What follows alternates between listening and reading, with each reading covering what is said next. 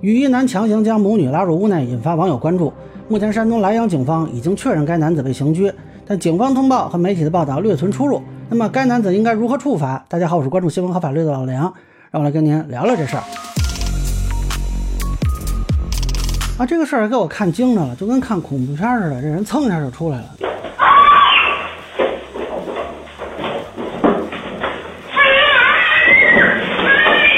根据警方通报呢。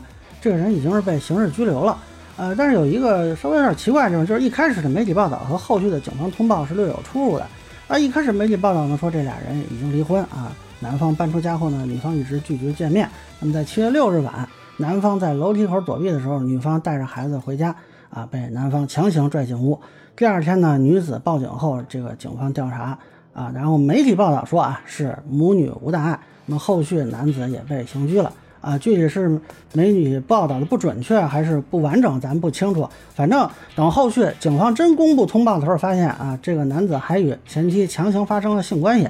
呃，这个案子的严重程度一下就变了。如果说光是媒体报道那样，那就是非法侵入住宅罪，没有人身财产伤害的话，这个人可能也就是三年以下有期徒刑或者拘役。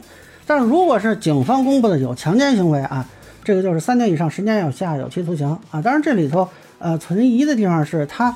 侵入住宅是晚上六点多，然后实施强奸呢是晚上十点多，那么中间隔了这四个小时，呃，到底这是算成一个犯罪行为还是两个犯罪行为啊？如果说啊，你认为他侵入住宅就是为了实施强奸做准备，那么这就是想象竞合，择一重罪而处罚。但如果说呃，认为这是两个犯罪行为，他先实施了一个犯罪行为，后来临时起意又实施了一个犯罪行为，那这个就应该是数罪并罚了。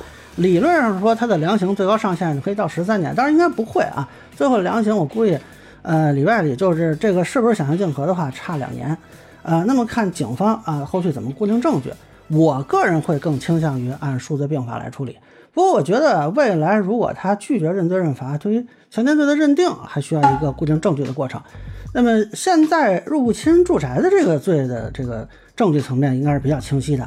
但是强奸有什么证据啊？这个可能得公安机关做工作才行啊！不知道这个女方这边一开始有没有保留相关的证据？那么现在这个警方的通报呢，没有提到罪名啊。我看到有媒体报道说是以强奸罪和非法侵入住宅罪刑拘，呃，究竟是不是这样呢？因为这个媒体报道不是太准确，我也不是能特别相信啊。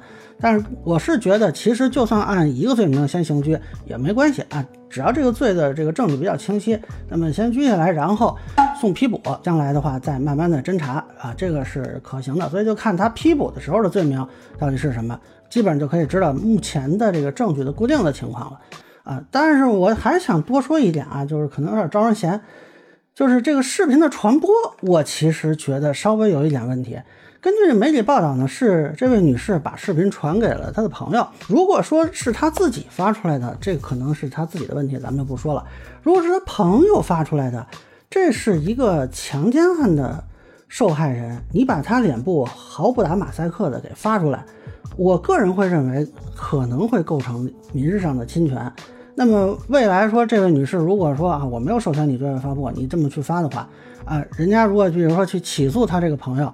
呃，可能会构成民事赔偿的责任啊，这个我不太能确定啊，就具体到底是怎么回事儿。但是我其实是想跟大家说，就是有些这个视频我不太清楚，他们发这个视频是为了觉得想催促公安机关办案啊，还是想求助啊，还是想曝光这个男的？就首先我是不建议不打马赛克发各种视频的，这个是一个基本态度。那有些人他不愿意给这个。犯罪嫌疑人打马赛克，这个我还怎么说呢？虽然法律上我不太能同意，但是情感上我可以呃理解。但你不给受害人打马赛克，这是何道理啊？对吧？这个性侵案的受害人，我个人认为啊，还是尽量啊给他们打一下马赛克。那么以上呢就是我关于这个云南啊强拉母女事件的一个分享。个人浅见难免说了，欢迎不同意见小伙伴在评论区弹幕里给我留言。我们觉得说的还有点意思。